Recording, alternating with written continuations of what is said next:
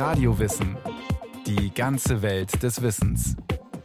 Ein Podcast von Bayern 2.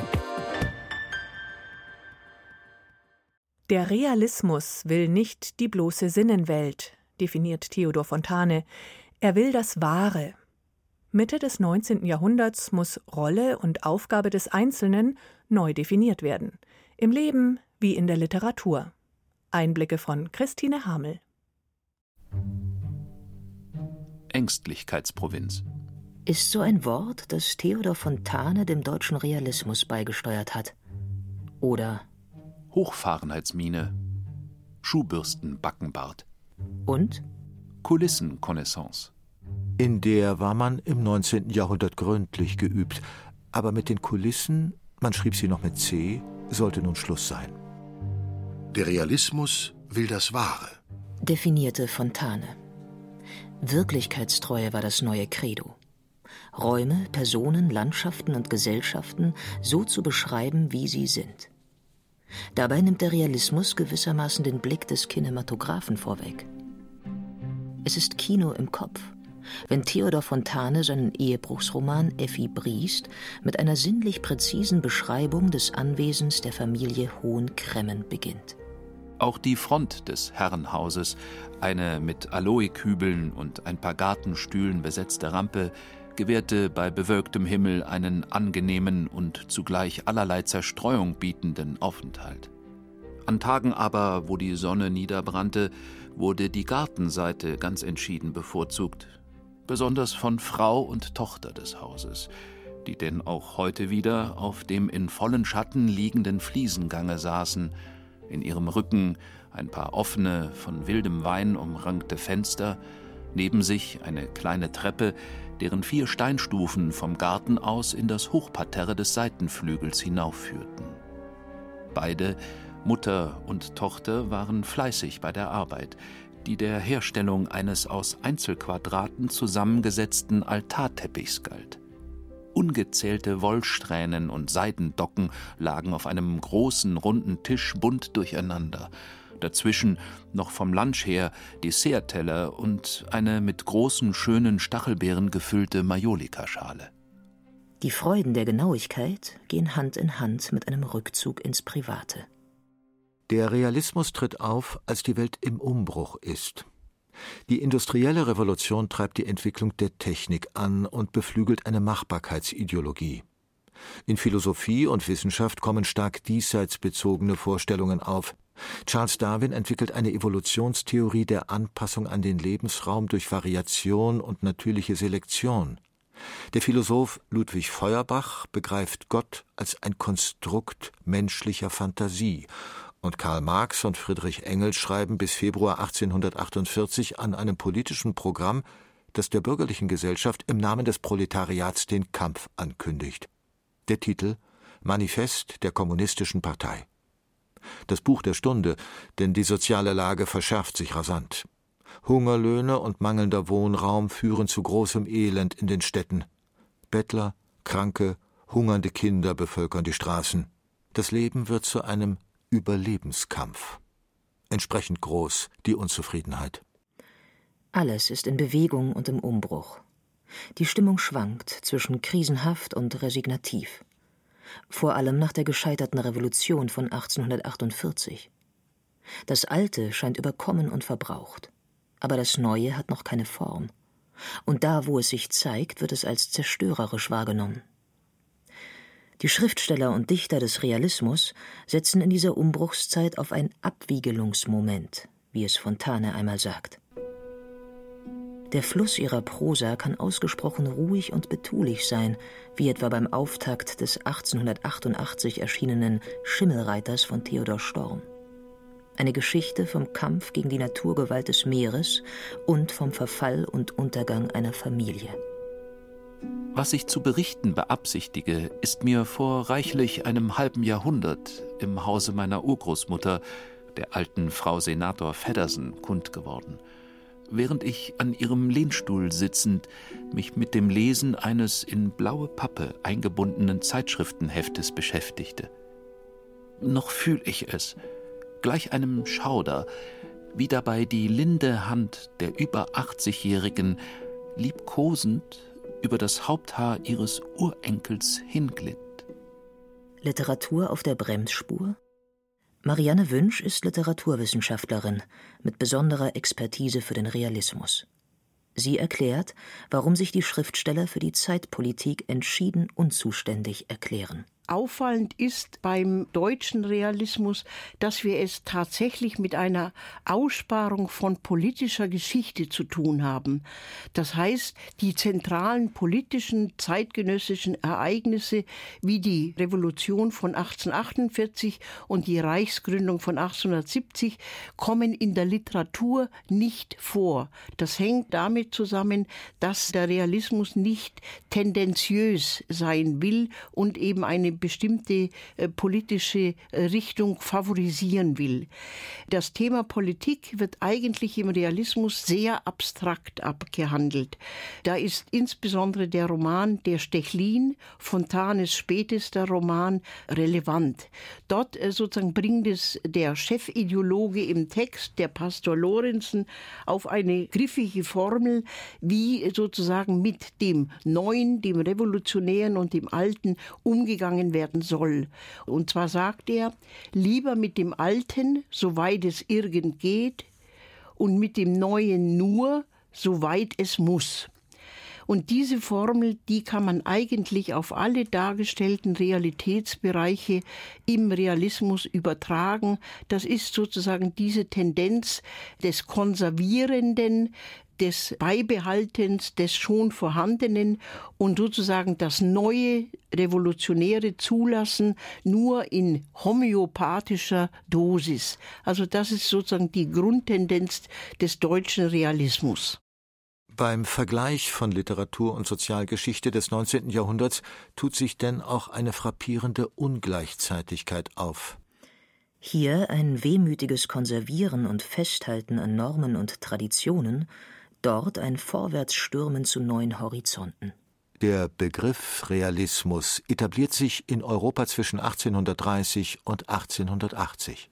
Auch zuvor schon hatte es wirklichkeitsgetreue Schreibweisen in der Literatur gegeben. Auch die deutsche Klassik und Romantik kannten Realismus. Sie waren aber noch von einer metaphysisch aufgeladenen Wirklichkeit ausgegangen. Erst der Realismus probt eine Sicht auf die Welt, die frei ist von transzendentalen, also die sinnliche Erfahrung überschreitenden Aspekten. Auf den Boden der Tatsachen fällt man dabei aber noch nicht, denn auch der Realismus verklärt und verschönert die Welt. Durch literarische Verfahren wie etwa symbolische Verdichtung, ästhetische Überhöhung oder poetische Ironie wird der Konstruktionscharakter der Literatur hervorgehoben. Die Form des literarischen Textes betont den Unterschied zwischen Wirklichkeit und Fiktion, zwischen Welt und Buch, zwischen Realität und Poesie. Realismus wird durch die Literatur gewissermaßen erzeugt, durch unendlich viele Details, eine Fülle von Gesten und Handlungen, durch Abschweifungen und provozierend langatmige Beschreibungen, Rückblenden und Vorgriffe, so dass die Episoden nach und nach ineinander wuchern, sich verflechten und verstricken, bis an einzelnen Strängen Tragik, Schicksal und Tod erkennbar werden. Der deutsche Realismus hinkt dabei dem französischen, englischen und russischen etwas hinterher. Er beginnt erst nach der gescheiterten Revolution von 1848, bei der die Aufständischen politische Freiheiten und demokratische Reformen forderten. Die Konflikte und Umwälzungen hatten den Weg frei gemacht für eine neue Literaturrichtung und eine jüngere Autorengeneration. Wilhelm Rabe, ein Chronist der Nachtseiten des deutschen Bürgertums, schreibt verspielt avanciert. Theodor Storm hält seine Texte wehmütig, gefühlsbetont. Und Fontane schreibt anspielungsreich und mit lustvoller Präzision. In einem Brief notiert er Ich beabsichtige nicht zu erschüttern, kaum stark zu fesseln. Nur liebenswürdige Gestalten, die durch einen historischen Hintergrund gehoben werden, sollen den Leser unterhalten womöglich schließlich seine Liebe gewinnen, aber ohne allen Lärm und Eklat. Die Kunst des beiläufig Maßvollen. Eine still vor sich hintreibende Prosa, durchsetzt oft mit poetischer Ironie. Der Erzählton ist entsprechend wohltemperiert und liebenswürdig. Das Wahre verlegt Fontane in seine Figuren. Zumeist sind es Frauen. Apart, nervenschwach, resigniert bis unglücklich, gesellschaftlich unter Druck, Frauen, die heiraten, um zu heiraten. Die Personen werden eigentlich ganz wenig psychologisiert im äh, Realismus. Es gibt äh, so etwas wie ein Unbewusstes in der Person nicht. Das ist erst die Leistung der frühen Moderne, wo dann ein Unbewusstes der Person eine Rolle spielt. Interessanterweise aber ist das das Gebiet, wo der Realismus seine interessantesten Experimente hervorbringt. Die Romane rücken das Individuum mit seinem Charakter in den Mittelpunkt und erzählen von dessen Vorlieben und Eigenarten, die der sozialen Umgebung und den gesellschaftlichen Vorstellungen geschuldet sind. Der Realismus schickt seine Figuren auf die Reise zu sich selbst. 1894 erscheint Fontanes Roman Effi Briest in Fortsetzungen in der Deutschen Rundschau. Er ist auf Anhieb ein Erfolg. Dem Plot liegt eine reale Ehetragödie zugrunde, die zu der Zeit viel Aufsehen erregt hatte. Effi Briest ist 17, als sie den 20 Jahre älteren Baron von Innstetten, einen Jugendfreund und Galan ihrer Mutter, heiratet. Von Liebe keine Spur. Ich bin. Nun, ich bin für gleich und gleich. Und natürlich auch für Zärtlichkeit und Liebe. Und wenn es Zärtlichkeit und Liebe nicht sein können, weil Liebe, wie Papa sagt, Papa la Papp ist, was ich aber nicht glaube, nun, dann bin ich für Reichtum und ein vornehmes Haus. Und wenn wir dann in Berlin sind, dann bin ich für Hofball und Galaoper. Immer dicht neben der großen Mittelloge. Sagst du das bloß aus Übermut und Laune? Nein, Mama, das ist mein völliger Ernst. Liebe kommt zuerst, aber gleich hinterher kommt Glanz und Ehre. Und dann kommt Zerstreuung. Was ich nicht aushalten kann, ist Langeweile. Wie bist du da nur mit uns fertig geworden? Ach, Mama, wie du nur sowas sagen kannst. Und während sie das sagte, warf sie sich heftig weinend vor der Mama auf die Knie und küsste ihre beiden Hände. Steh auf, Effi. Das sind so Stimmungen, die über einen kommen, wenn man so jung ist wie du und vor der Hochzeit steht und vor dem Ungewissen. Aber nun lies mir den Brief vor, wenn er nicht was ganz Besonderes enthält oder vielleicht Geheimnisse. Geheimnisse, lachte Effi und sprang plötzlich veränderter Stimmung wieder auf. Geheimnisse. Ja, er nimmt immer wieder einen Anlauf, aber das meiste könnte ich auf dem Schulzenamt anschlagen lassen, da wo immer die landrätlichen Verordnungen stehen. Nun, Gerd ist ja auch Landrat. Knappe, beiläufige, ungemein treffende Bemerkungen, die Fontanes von Symbolketten durchzogenen Roman sein Gewicht geben. Die Entfaltung zweier Welten gestaltet der Schriftsteller nicht als kontrastierende Entgegensetzung in der Emotionalität und Leidenschaft, trockene Prinzipientreue und Pflichtbewusstsein ausspielen und in den Kategorien gut und schlecht aufgehen, vielmehr ergänzen sich beide Welten komplementär. Effi zieht mit ihrem zugeknöpften Mann nach Hinterpommern und vereinsamt ganz schrecklich an seiner Seite. Selbst die Geburt einer Tochter kann sie nicht von dem überwältigenden Gefühl der Verlassenheit erlösen. Als ein neuer Bezirkskommandant in Kessin auftaucht, Major Krampas, ein Damenmann wie es heißt, entwickelt sich allmählich eine Affäre zwischen den beiden. Effis lange, einsame Spaziergänge, ihr verändertes Wesen und Aussehen, es sind nur dezente Andeutungen, die sich der Leser selbst zu einer Liebelei zusammenreimen muss. Effi geht sie fast widerwillig ein – hofft aber der Langeweile, Einsamkeit und Ödnis ihres Daseins zu entkommen. Jahre später, das Ehepaar lebt längst in Berlin, findet Innstetten die Briefe, die Krampas an Effi geschrieben hatte. Aus meiner Sicht äh, scheint es mir so zu sein, dass der Realismus insbesondere auf den Gebieten der Moral und der Psychologie der Figuren sein Hauptaktionsfeld hat. Und das wird besonders deutlich eben in Effi Briest, äh, wo der Innstetten den Ehebrecher, den Major Krampas, herausfordert äh, zum Duell und ihn auch niederschießt, obwohl er selber schon einsieht, dass sozusagen hier eine Sanktion des Ehebruchs, der sieben Jahre zurückliegt, keinen Sinn mehr hat.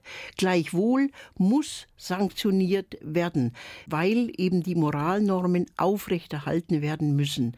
Also das ist eine wirklich sehr reaktionäre Komponente, die der Realismus auf diesem Gebiet hat.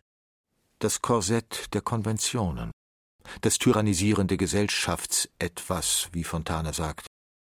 Immerhin, der Schriftsteller zeigt, nach einem unablässigen Für und Wider im Chor seiner Figuren, am Ende, wie man darin umkommen kann. Innstetten lässt sich von Effi scheiden und nimmt ihr die Tochter. Ein Unglück, unter dem die junge in ihrem Wesen immer noch schwankende Effi eines Tages zusammenbricht. Sie darf nun heim zu den Eltern. Und ihre letzten Worte gegenüber der Mutter, mit denen auch bald der Roman schließt, ist der Freispruch ihres Mannes von aller Schuld. Es liegt mir daran, dass er erfährt, wie mir hier klar geworden ist, dass er in allem recht gehandelt. Er hatte viel Gutes in seiner Natur und war so edel, wie jemand sein kann, der ohne rechte Liebe ist. Wie sieht die Wirklichkeit eines Menschen aus? Und wo ist ihr Ort? In den Vorstellungen, die er von sich hat? Oder in den gesellschaftlichen Konventionen? Welchen Anteil an seiner Wahrheit haben die Projektionen der anderen?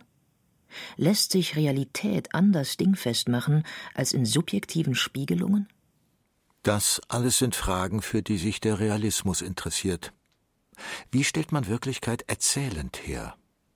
Charakteristisch für Rabe, Storm und Fontane, sie bilden das Dreigestirn der Schriftsteller des Realismus, sind viele Stimmen, die zu einem Sprachgitter verwebt werden, in dem sich ein Stück Wirklichkeit, eine pulsierende Lebendigkeit verfangen soll das ist auch ein großes Problem, sozusagen nicht was dargestellt wird, sondern wie es dargestellt wird. Das heißt, aus welcher Perspektive erzählt wird. Und damit rückt das Thema Erzählen eigentlich in den Mittelpunkt der realistischen Literatur.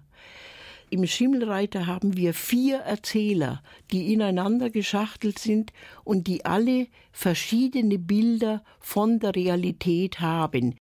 In einem Brief an seinen Freund Emil Schiff schreibt Fontane Ich bin überzeugt, dass auf jeder Seite etwas Irrtümliches zu finden ist. Und doch bin ich ehrlich bestrebt gewesen, das wirkliche Leben zu schildern. Man muss schon zufrieden sein, wenn wenigstens der Totaleindruck der ist, ja, das ist das Leben. Die Romane und Novellen des Realismus handeln zumeist von altständischen Verhältnissen, dem rasanten Verschwinden landschaftlicher Natur, Wilhelm Rabes Roman Pfisters Mühle ist der erste Roman, in dem Ökologie die tragende Rolle spielt, und aufbrechender Jugend. Die Welt der Städte und das Maschinenzeitalter scheinen am Horizont auf. Wilhelm Rabe ist ein literarischer Kosmos für sich. Humorvoll, komisch. Ein wirklich feiner Morgen. In der Stadt hatte die Polizei sich löblichst dafür an die Laden gelegt, dass die Gassen sauber gekehrt worden waren und draußen im Freien, im Felde, hatte Mutter Natur dafür gesorgt, dass sich alles hübsch gewaschen hatte. Umständlich erzählend, gewitzt, resignativ, selbstironisch. Nun wird uns die Geschichte aber selbst zu bunt. Gemütsvoll, gelehrt. An einen Freund schreibt er 1864 nach einer ersten, von eher sentimentaler Erbaulichkeit geprägten Phase So putze ich denn meine epische Rüstung und gedenke als guter Sittenschilderer noch einen guten Kampf zu kämpfen. Es ist viel Lüge in unserer Literatur, und ich werde auch für mein armes Teil nach Kräften das meinige dazu tun, sie herauszubringen, obgleich ich recht gut weiß, dass meine Lebensbehaglichkeit dabei nicht gewinnen wird. Rabe wird zum Anwalt der Unangepassten, Widerständler, Abweichler und Außenseiter. Sein vielleicht bekanntester Roman ist der 1891 erschienene Stopfkuchen, eine See- und Mordgeschichte, wie der Untertitel verspricht. Bei dem Roman handelt es sich um eine Niederschrift während einer 30-tägigen Schiffsreise von Hamburg nach Kapstadt. Der Ich-Erzähler Eduard erzählt ausführlich von der eintägigen Begegnung mit seinem Jugendfreund Heinrich Schaumann, seit Kindertagen Stopfkuchen genannt und vom Unglück begünstigt. Ein Außenseiter, schwerfällig, fett und gefräßig. Jawohl, Stopfkuchen. Nennt mich nur so. Ich mache mir auch daraus nichts. Wenn ich Kuchen kriege, so stopfe ich. Darauf könnt ihr euch verlassen. Du weißt es, Eduard, und kannst es bezeugen, wie reif ich diesmal wenigstens war. Und sie haben mich doch wieder sitzen lassen und nicht mitgenommen in die Obertertia. Da komme du mal nach Hause und habe Freude an deinen Eltern und sonst am Leben. Nee, da soll man wohl zum Eremiten werden und sich hinter seinen Kanonen zurückziehen. Ja, sieh mich nur so drauf an, Eduard. Du bist auch so einer von denen, die sich stündlich gratulieren, dass sie nicht der Mörderbauer von der Roten Schanze oder Heinrich Schaumann sind. Da verkennst du mich aber riesig, Heinrich. Gar nicht, Eduard. Ich kenne euch nur. Alle kenne ich euch. In und auswendig. Polternde Wut verschafft sich hier in unerhörter Weise Luft. Wut über all das Grobe und Gnadenlose, das die vernichtende Gewalt immer weiter treibt, dem Abgrund entgegen. Wut über eine Geschichte des Bösen. Rabe hat im Stopfkuchen das 20. Jahrhundert vorausgeahnt. Im Zuge der Enthüllung eines Mordes, ein niederträchtiger Viehhändler wird erschlagen, wofür ein Unschuldiger ein Leben lang büßen muss, verkehren sich alle anfangs gefassten Urteile allmählich in ihr Gegenteil. Nichts ist mehr so, wie es scheint. Wir leben falsch. Die Schriftsteller des Realismus nehmen für sich eine besondere Gabe in Anspruch, zum eigentlichen Kern der Wirklichkeit vorzustoßen und ihn freizulegen.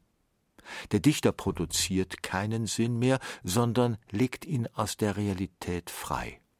Die kleinsten, die unspektakulärsten Räume sind repräsentativ für den Zustand der Gesellschaft.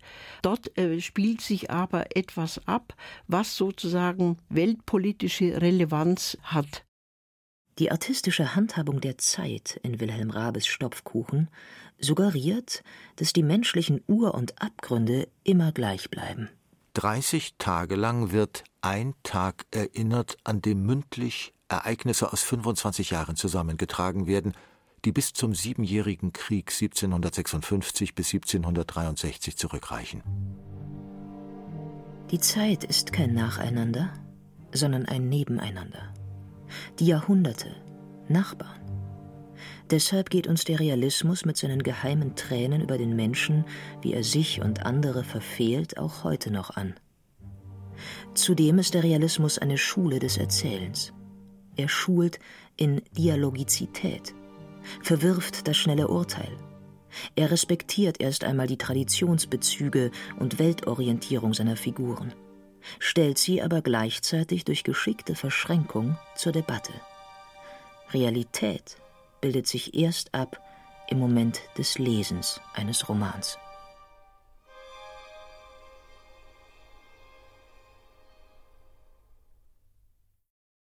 Das war Radio Wissen ein Podcast von Bayern 2. Autorin Christine Hamel, Regie Irene Schuck. Es sprachen Katja Bürkle, Thomas Leubel und Stefan Wilkening. Ton und Technik Susanne Herzig, Redaktion Andrea Breu.